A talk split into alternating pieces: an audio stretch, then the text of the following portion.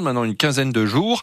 Et on a rendez-vous euh, sur TF1 et sur France Bleu car euh, on, diffusera sur France Bleu le prime time avec euh, les Enfoirés 35e édition des Restos du Cœur les Enfoirés qui se mobilisent bien sûr cette année encore. On passe à la technique du chef avec bah, on était en train de papoter avec Christian le, chef sur les cadeaux qu'on vous offre cette semaine.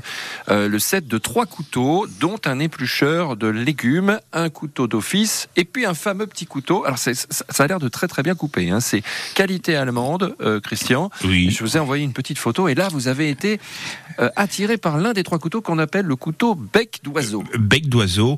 Oui, c'est un, couteau qu'on on utilise principalement, ben, surtout nous les cuisiniers, pour tourner les légumes. Ça vous, fait, vous faites les facettes. Vous savez quand on fait des pommes nature par exemple. Et là ça vous fait de, belles facettes. Et c'est bon, un couteau. Bon, il faut il faut il faut les maîtriser mais c'est comme tous les outils, il faut les maîtriser. Mais euh, voilà, C'est un très, c'est un très très beau cadeau. Je vous invite à jouer, chers auditeurs. Voilà. Donc si vous avez une recette de rutabaga, si vous avez une recette, d'ailleurs, on nous a parlé de la, de la choucroute de rutabaga euh, hors antenne. Euh, ah ben ça c'est aussi très très bon. Pour nous dire pourquoi Christian ne parle pas de la choucroute de rutabaga. Bah, parce que ça, j'en ai aussi beaucoup mangé ah, dans mon enfance. Voilà. Et j'ai un petit problème avec la choucroute, moi personnellement. Et donc si vous avez une recette, chers auditeurs, chers auditrices, une recette pour ce midi, par exemple, ou une recette avec le rutabaga, ou sans, euh, ou si vous faites euh, les beignets comme personne, on attend évidemment vos appels et on, vous offrira ce set de trois couteaux. Euh, Christian, justement, demain c'est mardi gras, on va préparer tout ça. Est-ce qu'on peut faire des beignets de différentes façons à la maison? Ah, complètement. Déjà, il y a différentes sortes. Il y a les, beignets avec la, l'alvure alsacienne, il y a les beignets avec l'alvure de boulanger, et puis il y a par exemple nos pennon où il n'y a pas de levure. Mhm. Vous voyez, après, un petit peu chaque région a, un petit peu euh, son beignet à lui. Euh, je, vous laisse euh, un petit peu choisir parce que je pense que l'histoire des beignets c'est aussi un petit peu comme l'histoire de famille. on fait la recette de mamie, on refait la, recette de maman. On est voilà, on est ben, c'est pas une sorte de dire on est respectueux, mais on est nostalgique. c'est ce sont à chacun de nous nos petites madeleines de Proust. Alors je vous laisse le, le, le choix de, de la pâte que vous avez envie de faire. La chose que j'ai envie de vous dire, c'est euh, les, astuces, un petit peu les petits conseils que je peux vous donner. Voilà, les, petits conseils, par exemple, euh, on veut des beignets un petit peu légers, oui. ou un peu plus légers. Qu'est-ce qu'on va faire? Eh bien, euh, on, va enlever soit un petit peu de lait ou un peu de liquide et on va le remplacer par euh, soit de de l'eau gazeuse ou on peut y mettre un petit peu de bière, on peut y mettre de la limonade. Et ça va vous remplacer un petit peu, ça va vous l'alléger. L'autre chose aussi qui est important, c'est l'utilisation des levures. Si, si, vous utilisez des levures, ça veut dire, et surtout la levure de boulanger, ne, ne tronquez pas le laps de temps de repos. Si vous avez une recette et on vous dit il faut 45 minutes en tous les cas de pause ou une heure de pause, euh, euh, ne pas l'oublier de le faire parce que c'est important, ça fait travailler les levures. C'est ce qui va faire que votre pâte va gonfler. Ça, c'est une autre chose qui est important. Après, l'autre chose qui est important, euh, ça va être euh, les températures. Alors l'huile déjà. L'huile, le conseil, s'il vous plaît, évitez de prendre l'huile que vous faites les frites. Euh, alors vous dites, c'est bon, comme ça, elle sera foutue après, je la fous à la poubelle. Non, faites plutôt l'inverse. Euh, prenez une, bonne huile euh, et puis vous utiliserez votre huile après pour faire vos frites. C'est c'est un peu moins un peu moins que utiliser les frites et puis faire vos vos beignets. L'astuce, prenez une huile de pépins de raisin. Je vous assure, vous allez voir. En plus, elle est neutre et c'est très bien. Et, et si jamais, alors vous, vous ne vous faites que pour les beignets, alors c'est sûr, on va dire euh, j'en fais qu'une fois.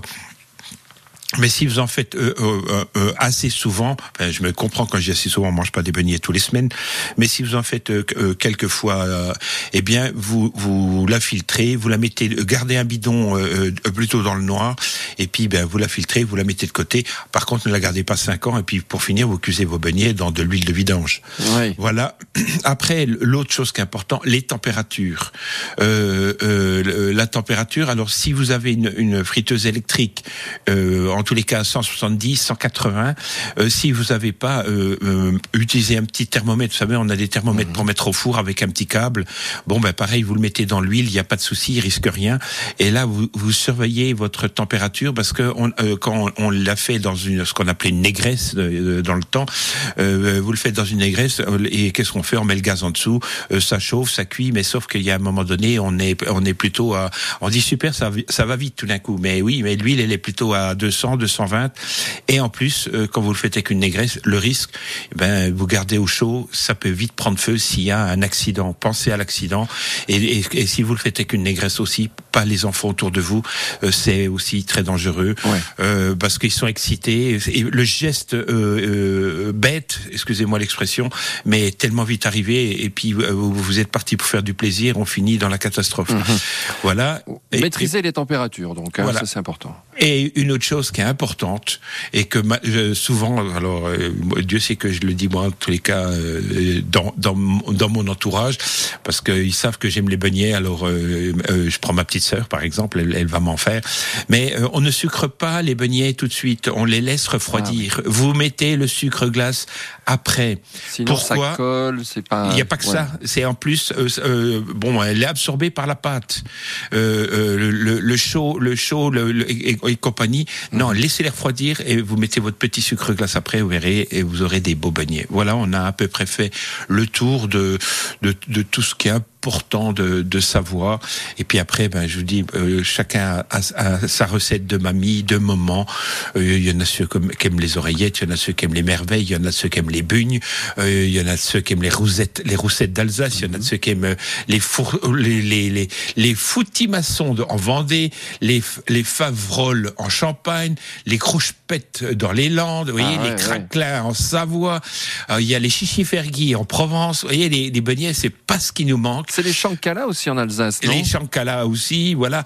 Euh, bon, chacun a, sa petite région, ils ont, ils ont leur petit beignet, et, et, puis je suis sûr que chacun les trouve extraordinaires, euh, et puis c'est ceux de mamie et ceux de maman qui sont les mmh. meilleurs. Mmh, exactement. Si vous faites euh, les beignets à la maison, donnez-nous votre recette, hein, n'hésitez pas. Ah ben, on est preneur. quelques minutes, on entendra votre recette sur France Bleu.